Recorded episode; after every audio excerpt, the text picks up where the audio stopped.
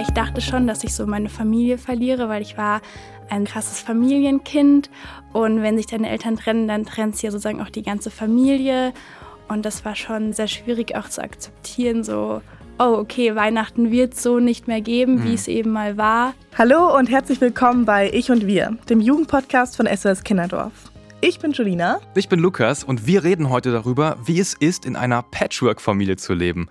Denn zwischen 7 und 13 Prozent der Familien in Deutschland sind Patchwork-Familien. Das heißt, dass ungefähr jede zehnte Familie eine Familie ist, die eben nicht klassisch aus Papa, Mama, Kind oder Kindern besteht, sondern zum Beispiel durch Trennung der Eltern neu zusammengewürfelt wurde. Und das Ganze kann man sich eigentlich ganz gut vorstellen wie so ein bunter Flickenteppich. Und deswegen wurde dafür auch der englische Begriff Patchwork gefunden.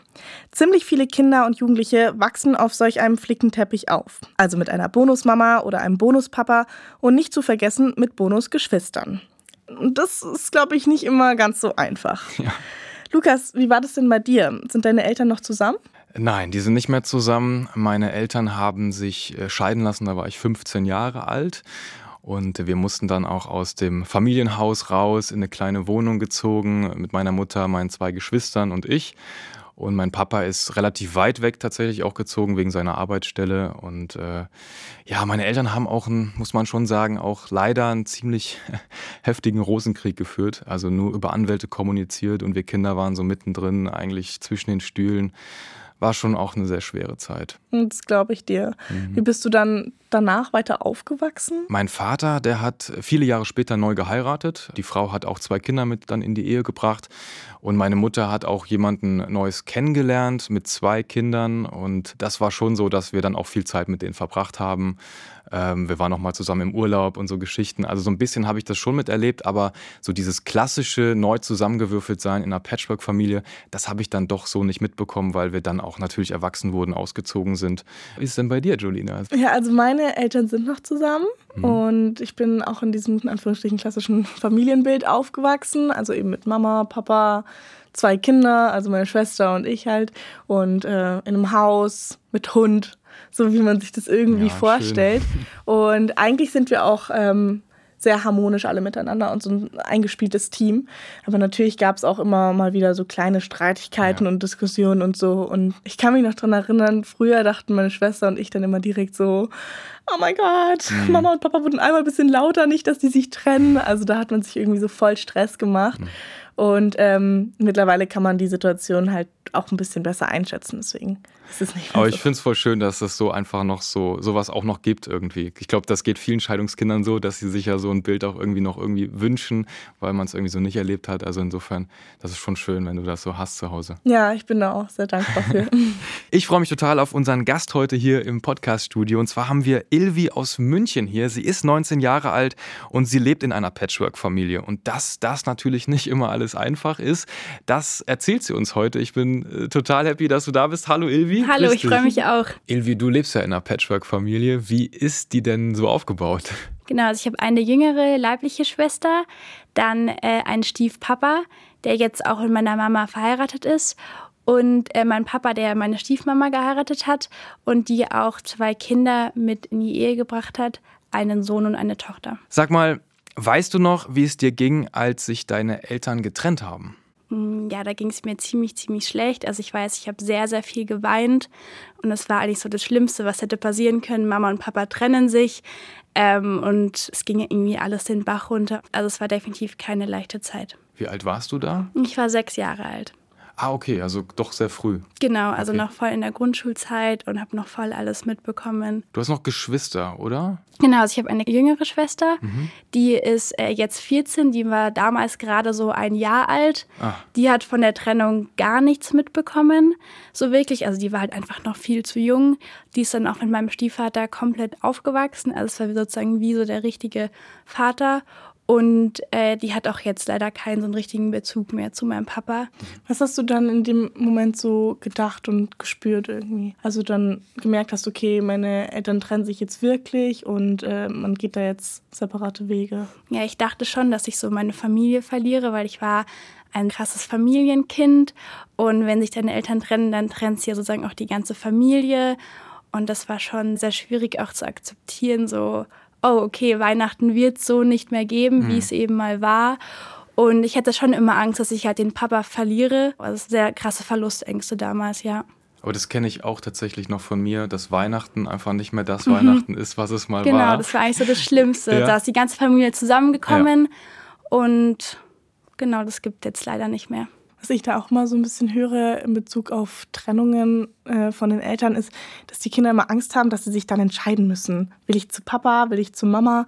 War das bei dir auch so? Hm, also ich war ja schon ein sehr, sehr starkes Papakind und am Anfang durfte ich ihn noch sehr oft sehen, beziehungsweise konnte ich ihn sehr oft sehen und dann irgendwann nicht mehr so und dann war die Entscheidung eigentlich schon sozusagen entschieden für mich, weil ich dann einfach mehr bei der Mama war. Und hast du deinen Papa dann auch öfter sehen können oder wie lief das ab dann? Also am Anfang ja sehr stark, also mhm. waren immer so die Hälfte der Ferien und jedes zweite Wochenende. Ähm, also da war noch alles super, wir durften auch echt alles beim Papa, also den ganzen Tag irgendwie im Schlafanzug rumlaufen und so. Das war echt schön.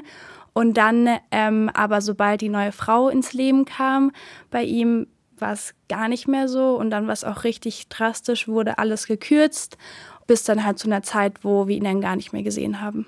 Mhm. Und es wurde dann von ihm aus gekürzt? Oder? Genau, also mhm. ich wollte ihn immer sehen und dann war halt auch am Anfang so, ja, dann halt irgendwie nur noch einmal im Monat und dann halt vielleicht nur noch eine Woche in den Sommerferien, also sehr selten, genau, bis und dann wirklich zu diesem Art Kontaktabbruch und was alles von ihm auskam. Wie alt warst du dann zu dem Zeitpunkt? Ähm, ich war schon in der weiterführenden Schule, mhm. also ich glaube so 12, 13. Okay. Genau, und dann wurde es immer weniger. Okay, also 12, 13 dann so Anfang Pubertät. Genau. Du sagst auch, du warst eher so ein Papakind äh, ja. früher. Was macht das denn dann so mit einem? Was hat es mit dir gemacht? So 12, 13, ich sehe den Papa nicht mehr. Was war das so ein Gefühl für ich dich? Ich habe die Welt nicht mehr ganz verstanden. Ich habe mich an alles geklammert, was ich mhm. irgendwie zu Hause noch vom Papa hatte. Irgendwie die alte Familienwaage oder so. Und ich habe dann sozusagen halt auch, weil ich ihn nicht mehr hatte, mich so an Gegenstände von ihm so ein bisschen gekrallt. Also es war definitiv nicht leicht und auch wieder ganz, ganz viel geweint, ganz oft zusammengebrochene.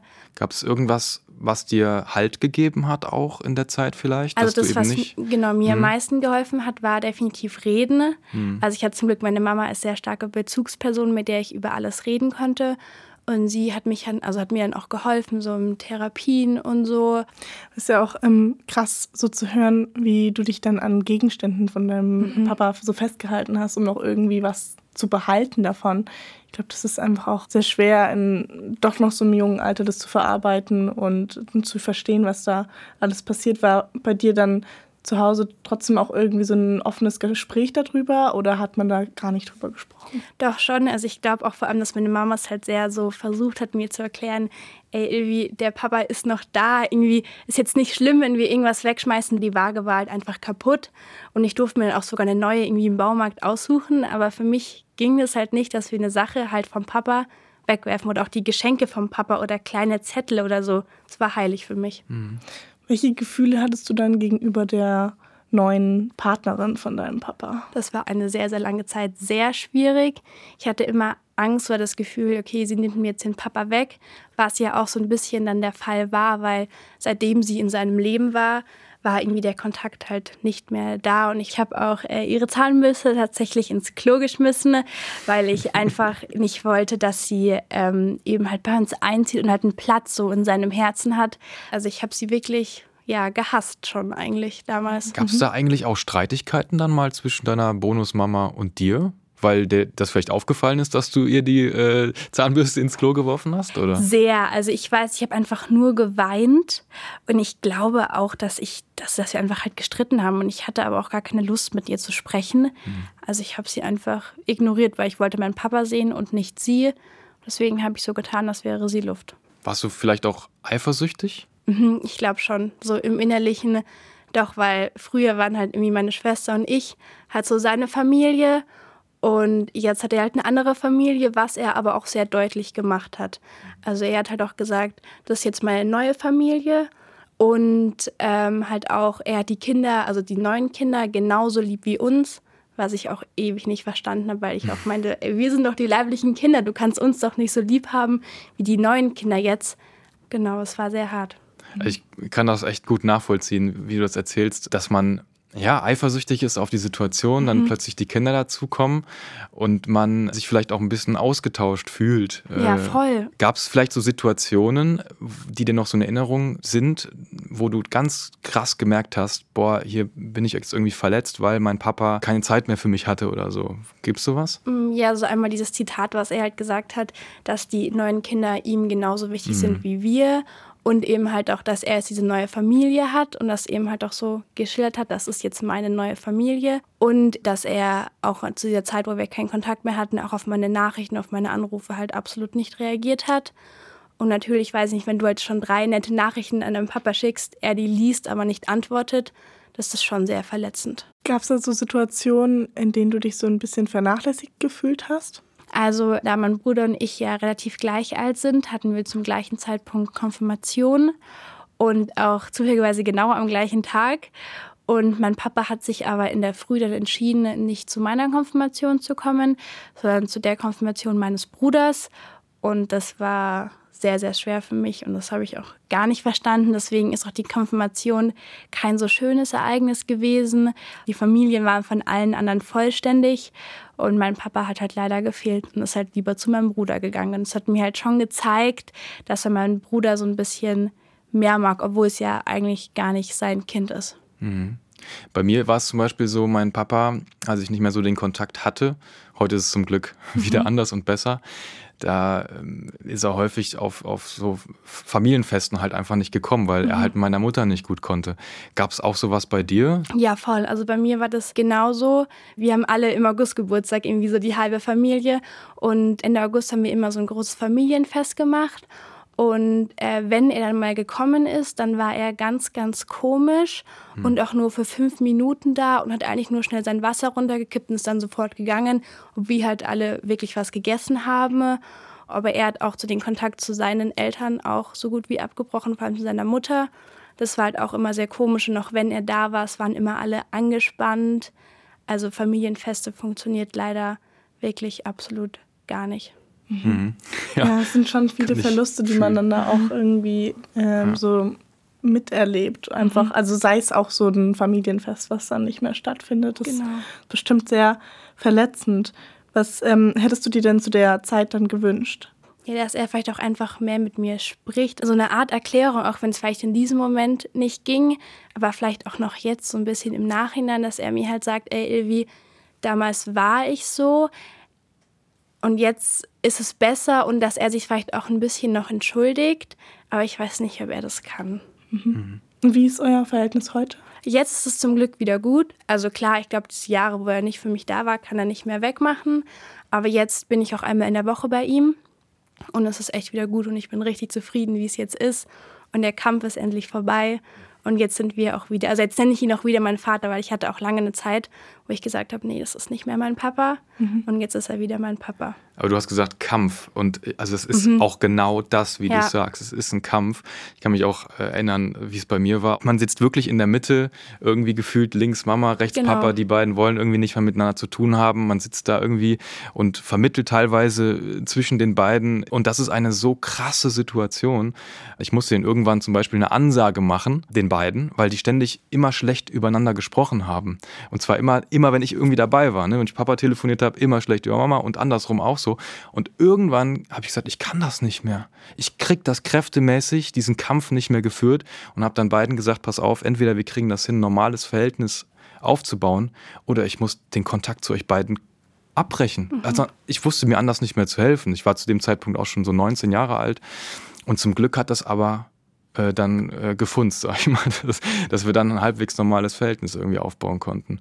Gab es so, so eine Schlüsselszene bei dir auch? Dass, also es war oder? eigentlich exakt so wie bei dir. Also Ach. ich war auch immer die Vermittlerin Aha. und der Papa hat dann auch gesagt, ja, das und das. Und dann habe ich es halt der Mama erzählt. Die Mama meinte, nee, also Ilvi, das ist absolut nicht so. Und ich war wirklich so der Vermittler von diesen zwei Welten.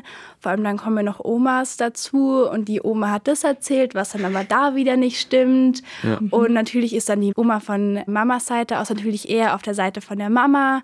Und also zwischen Omas gab es auch noch mal so einen kleinen Krieg. Also es war definitiv nicht leicht und ich war eben in so jungen Jahren eine Vermittlerin, was ich glaube ich nicht hätte sein sollen und was Richtig. definitiv nicht der Fall ja. sein sollte, ja. ja.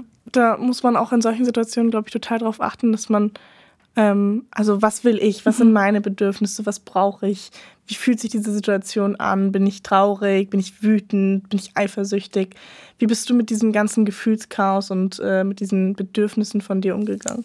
Also ich glaube, ich habe sehr viel in die Trauer gesteckt, also ich habe wirklich sehr, sehr viel geweint, aber auch... Ähm, meine Mama und der neue Partner, die kennen zum Glück sehr gute Therapeuten, eben auch so Traumatherapeuten. Und ich glaube, das hat mir halt auch sehr viel geholfen in den Momenten.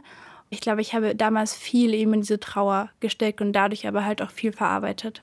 Ich finde das sehr gut, dass du das gemacht hast, äh, in der Therapie. Also ich für meinen Teil, ich hätte es mir, glaube ich, auch gewünscht. Ähm, ne, ich war 15 rum, äh, dass ich das vielleicht auch in meinem Pubertätsjahren hätte mhm. machen sollen, weil ne, man verarbeitet unfassbar viel an Emotionen und die müssen ja irgendwo hin. Und wenn man dann auch irgendwie mal keinen zum Reden hat oder auch nicht weiter weiß, dann ist so eine Therapie ein sehr, sehr guter Ansatz. Insofern finde ich es gut, dass du es gemacht hast. Ja, ja ich würde es auch gerne weitergeben, weil ich finde, wenn man eine Therapie eingeht, dann heißt es eigentlich nicht, dass man schwach ist, sondern dass man halt stark ist weil ich habe mich lange dafür geschämt, dass ich eine Therapie eben gemacht habe. Es waren keine Therapie, es waren dann immer so Sitzungen, so immer, wenn ich sie sozusagen gebraucht habe. Aber ich finde einfach, dass wenn man eben halt sagt, oh, ich brauche Hilfe, dann ist es eigentlich eine Stärke von einem, dass man eben sagt, okay, ich suche mir da jetzt Hilfe, weil ich es alleine nicht mehr. Und das hat mir wirklich sehr, sehr stark geholfen damals. Absolut. Ja. Sehe ich zu 100 Prozent genau. Auf jeden Fall. Wie ist denn das Verhältnis heute in der Patchwork-Familie? Wie kommst du heute klar? Also es ist definitiv gut. Es ist immer noch einfach eine große Familie, deswegen ist es schon manchmal anstrengend. Ähm, aber ich verstehe mich auch mit meinen Stiefgeschwistern jetzt besser. Also wir haben jetzt auch einfach mehr so Überschneidungen. Wir können mehr eben miteinander reden. Obwohl jetzt auch mein Stiefbruder ausgezogen ist. Der hat es auch da nicht mehr ausgehalten in dem Haushalt. Das ist auch mhm. sehr spannend.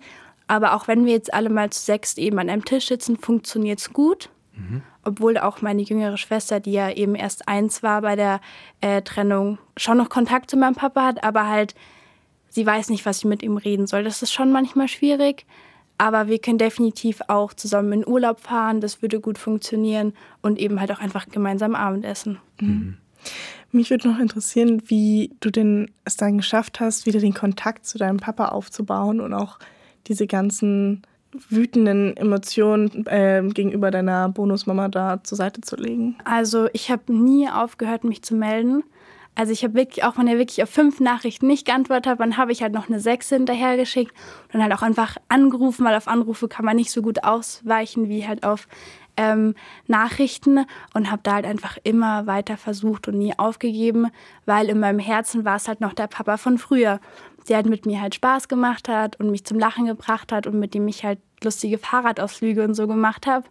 Und mit der Bonusmama, ich wusste einfach, ich muss sie akzeptieren, weil sie gehört zum Papa dazu. Und wenn ich halt auch wieder Kontakt mit dem Papa haben möchte, dann muss ich sie halt in gewissen Weisen halt so akzeptieren. Und jetzt mag ich sie auch ganz gerne, wo es immer noch ein paar schwierige Situationen gibt. Aber ich glaube, das gibt es in jeder Familie. Boah, das geht mir nah. Ich bewundere die Ausdauer die du tatsächlich dann an den Tag gelegt hast, ja. zu sagen, ich, ich gebe nicht auf, ich gebe meinen Papa nicht auf. Und das ist richtig schwer, da nicht aufzugeben, diesen, diesen Kampf auch weiterzuführen. Und ich freue mich sehr für dich, dass das dann auch erfolgreich war. Ähm, ich kann vielleicht aus meiner eigenen Familie sprechen, da gab es leider auch einen Fall, da war es eben nicht erfolgreich, ist auch der Kontakt zusammengebrochen. Und das tut mir immer so, so weh und auch so leid, wenn Familien dann so zerbrechen, auch im, im Streit und Deswegen freut es mich, dass du es anders erlebt hast. Vielen Dank, ja. Nee, ich bin auch wirklich glücklich, wie es jetzt ist, obwohl es echt, wie gesagt, harte Jahre waren. Es war ein Kampf, auch wirklich dann diesen gar keinen Kontakt zu haben und dass man auch nichts zurückbekommt, was ja wirklich über Jahre ging. Und deswegen bin ich jetzt einfach froh, wie es ist. Und hoffe, es bleibt auch so. Gibt es denn heute auch so ein paar Vorteile, die du jetzt durch diese Patchwork-Familie irgendwie hast?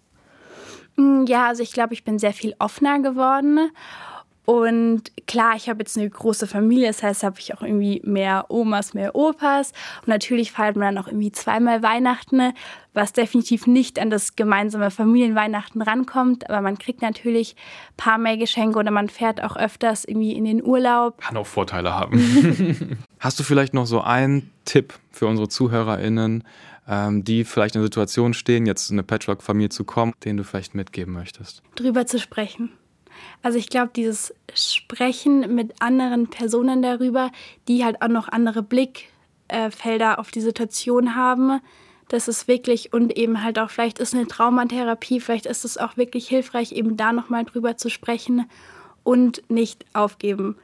Und auch wirklich sagen, okay, dann gebe ich ihm jetzt die dritte Chance, dann gebe ich ihm jetzt die vierte Chance aber nicht aufgeben und auch an sich selber glauben. Das sind auf jeden Fall sehr ermutigende ja. Worte, die du jetzt noch mitgibst. Ich glaube auch, dass man sich ganz viel mitteilen sollte. Was, was fühle ich da? Was macht es mit mir?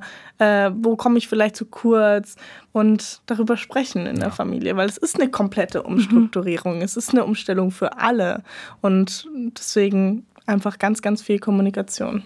Reden hilft. Ja. Danke, Ilvi, dass du heute dabei warst, äh, uns deine Geschichte erzählt hast, so mutig und so offen und so frei. Und es ist schön, dir auch zuzuhören. Und äh, wie ich schon sagte, ich freue mich für dich, dass da auch ein gutes Ende ähm, sich finden lassen konnte, auch wenn es natürlich nicht selbstverständlich ist für die verschiedensten Konstellationen, die es ja gibt.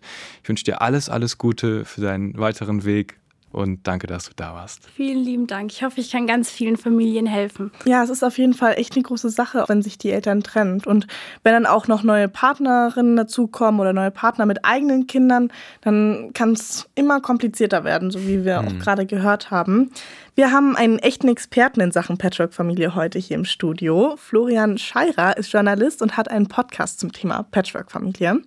In Ein Viertel Mama, ein ganzer Papa bespricht er zusammen mit seiner Kollegin Marion Uschold alle Themen rund um Bonusfamilien. Genau, und selbst ist er natürlich auch Bonuspapa und hat auch jede Menge Tipps, äh, wie man ja mit so einer komplizierten Familienkonstellation klarkommt. Hallo Florian, schön, dass du da bist. Hallo, ich freue mich, dass ich da sein kann.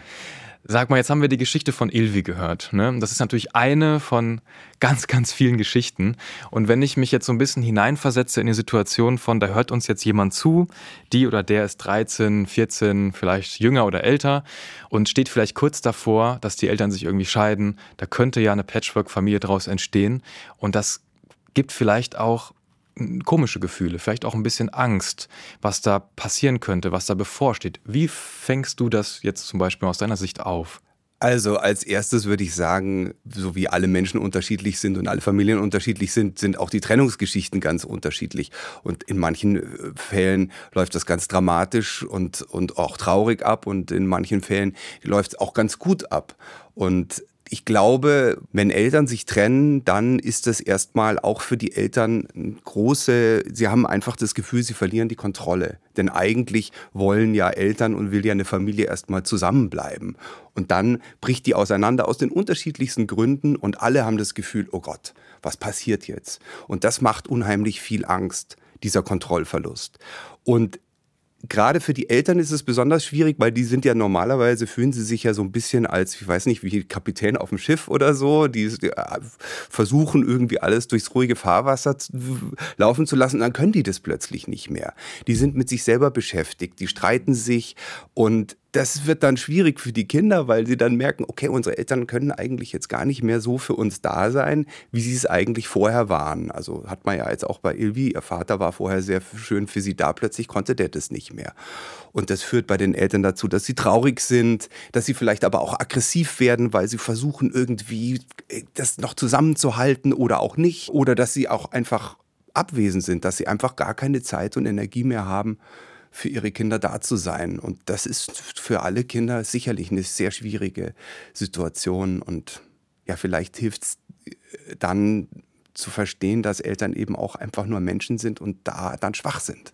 Du sprichst ja auch aus eigener Erfahrung. Du bist ja Bonuspapa, ne, hast auch deine Familiengeschichte und sprichst auch im Podcast ne, auch drüber, über diese ja, Patchwork-Situation. Wie ist denn deine Patchwork-Familie aufgebaut? Ich habe zwei äh, eigene Kinder aus einer früheren Beziehung und ich habe eine neue Partnerin, die hat auch noch mal drei Kinder aus einer früheren Ach, Beziehung. Also ganz schön viele Kinder. Dann. Sind dann fünf Kinder genau und meine Kinder sind immer ungefähr zur Hälfte der Zeit bei mir und zur Hälfte der Zeit bei ihrer Mutter und bei meiner Partnerin ist es auch so. Deswegen gibt es Tage, da bin ich nur mit meinen Bonuskindern zusammen und meiner Partnerin. Dann gibt es Tage, da bin ich mit meinen eigenen Kindern zusammen. Und dann gibt es Tage, wo wir alle zusammen sind.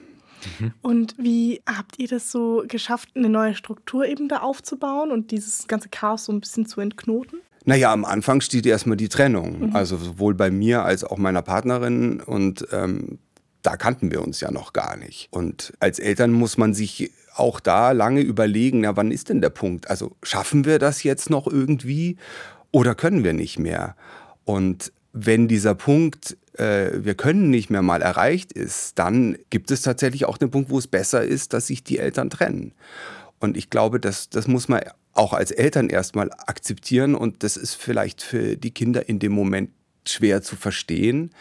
Aber wenn sich Eltern nur noch streiten oder wenn Eltern sich nicht mehr lieben und einfach nur so nebeneinander herleben, also es hilft auch nichts, unglückliche Eltern zu haben. Das war, glaube ich, bei mir ein wichtiger Punkt. Und ich glaube, das machen viele Eltern, dass sie sagen, ja, wegen den Kindern bleiben wir trotzdem zusammen. Und wenn die Kinder nicht da wären, hätten sie sich vielleicht schon viel früher getrennt. Es ist vor allen Dingen auch schwer zu verstehen für Kinder, die halt mittendrin stecken. Also ich spreche jetzt auch mal so aus meiner Perspektive als Scheidungskind.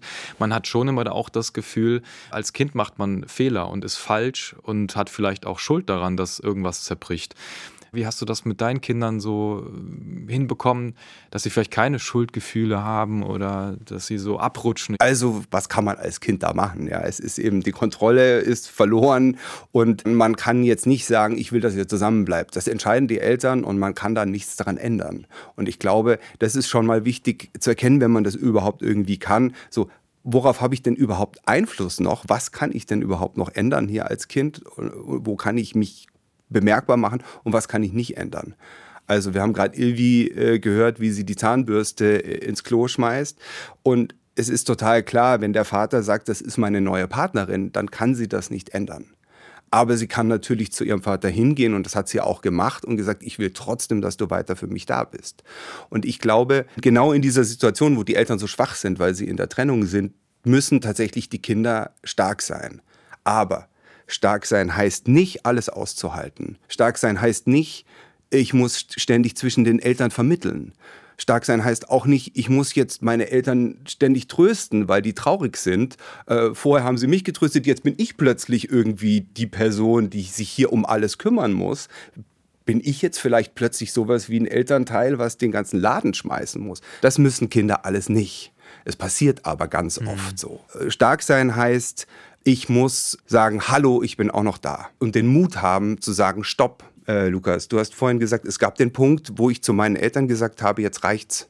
Genau. Ja. Ich sitze hier zwischen den Stühlen. Mhm. Ich soll hier zwischen euch vermitteln. Das ist euer Konflikt und nicht meiner. Und ich will zu jedem von meinen Elternteilen ein gutes Verhältnis haben. Und euer Streit und euer Konflikt, mit dem habe ich nichts zu tun. Mhm. Das heißt stark sein. Und das ist nicht so einfach. Das stimmt. Ähm, weil da braucht man Mut. Ja. Ich denke auch, dass man als Kind da super viele verschiedene Gefühle spürt. Man ist eifersüchtig, man ist vielleicht auch richtig wütend, traurig. Mhm. Was macht man denn als Jugendlicher, wenn man super, super, super wütend auf diese ganze Situation ist? Ja, also das mit den Gefühlen, da geht es mir auch selber äh, oft so, dass das es ist irgendwie wie so, eigentlich wie so das Meer. An einem Tag liegt so glitzernd da und man denkt sich, oh, irgendwie, heute passt's. Und es kann aber sein, dass am nächsten Tag irgendwie drei Meter hohe Wellen ist und man steht so da und dann kommt die Welle und busch und haut einen mhm. einfach, haut einen einfach um. Mhm. Und das kann eine Emotion sein wie Wut oder unglaubliche Trauer. Und ähm, das ist echt, glaube ich, manchmal echt schwer zu, zu verpacken einfach. Das, das Erste ist erstmal, diese Gefühle dürfen sein. Es, es gibt keine verbotenen Gefühle. Die sind da. Ähm, ja, was macht man damit? Das kommt natürlich dann ein bisschen auf die Situation an. Wenn man Eltern hat, die grundsätzlich dafür, äh, für ein, wo man das wo man das Vertrauen hat, ich kann mit diesen Gefühlen zu diesen Eltern hingehen und sie werden mich nicht verurteilen und sie werden nicht aggressiv oder ab, abweisend mhm. darauf reagieren, dann würde ich natürlich immer erstmal zu den Eltern gehen.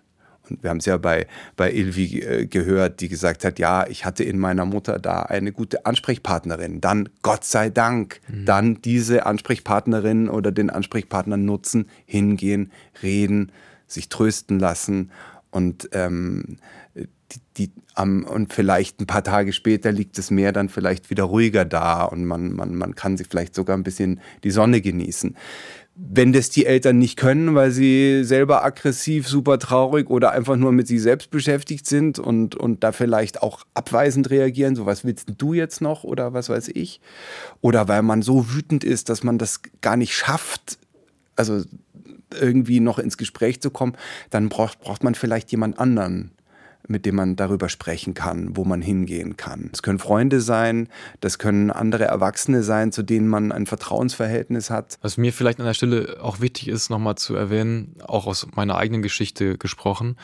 Manchmal ist es ja so, dass man ja, man muss drüber reden. Aber was ist, wenn man wirklich keinen hat und die Emotionen kochen über? Was ich damals gemacht habe, ist, man kann sich auch einfach mal kurzfristig vielleicht ablenken. Das hilft nicht auf lange Sicht, aber kurzfristig hilft das. Ob das vielleicht ein Hobby ist, das man sich sucht, ob man intensiv mal Sport macht, das, da kann man sich auch schon mal abreagieren.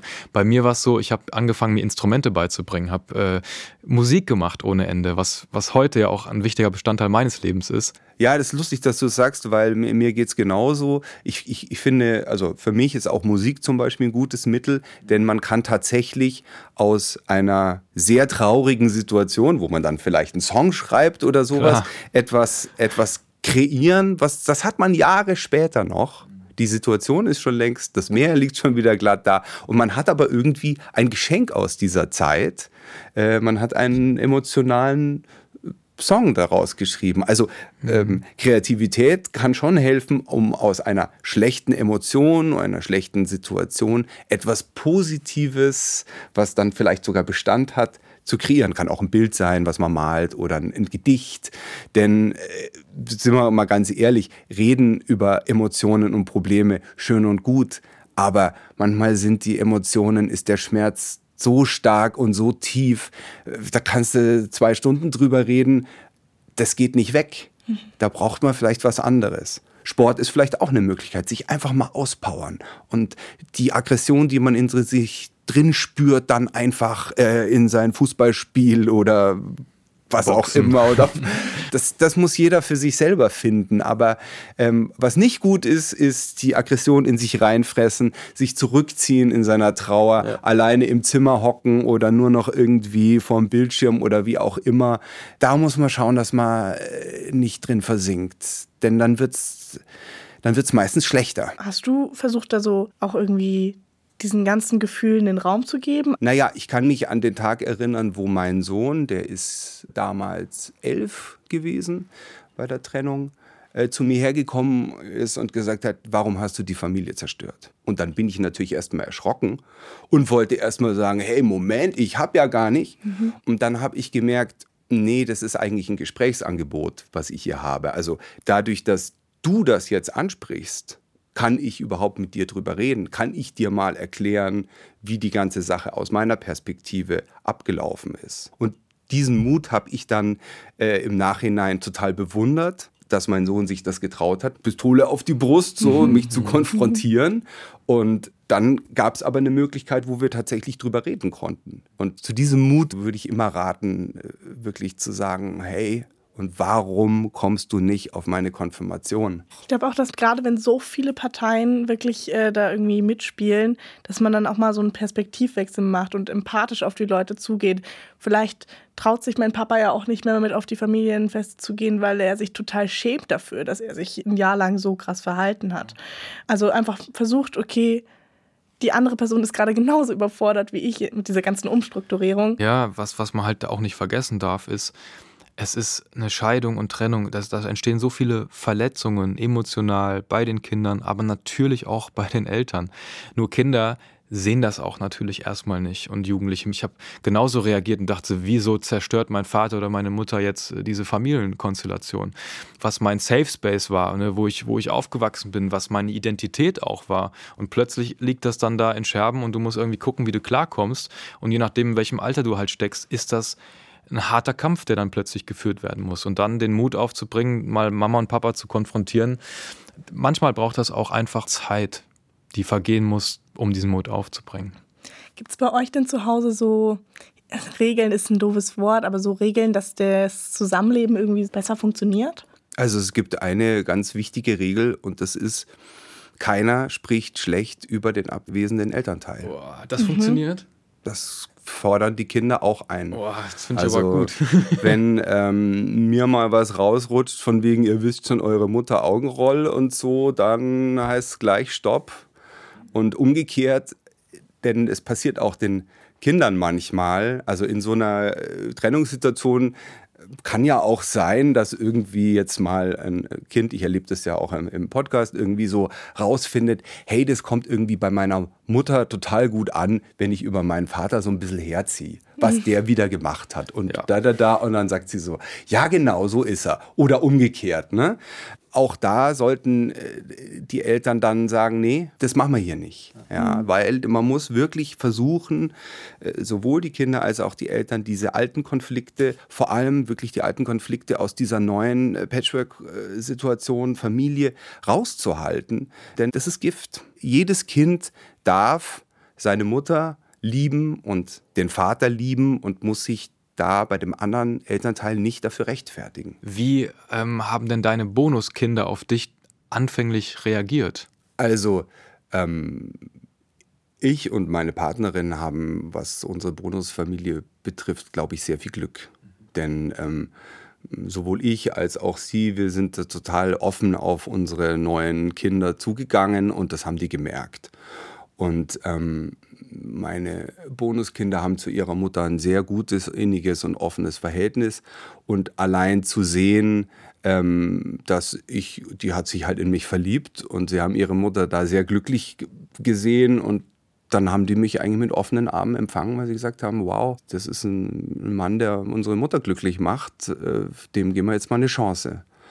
Und ja, ich habe versucht, auch so offen und freundlich und nett, wie, wie man halt äh, auf die zuzugehen, wie es nur geht, weil, weil es mir wichtig ist, dass es ihnen gut geht, weil ich wusste, dass wenn ich eine schöne Beziehung mit meiner Partnerin haben will, äh, dass, dass die Kinder da ein Teil davon sind. Mhm. Und deswegen für uns glaube ich, war es in beiden Fällen so, dass die, die Trennung wie so ein, so, ein, so ein totaler Tiefpunkt war. Wie wenn man in der Achterbahn so, ganz unten ist und dann geht es aber auch wieder aufwärts.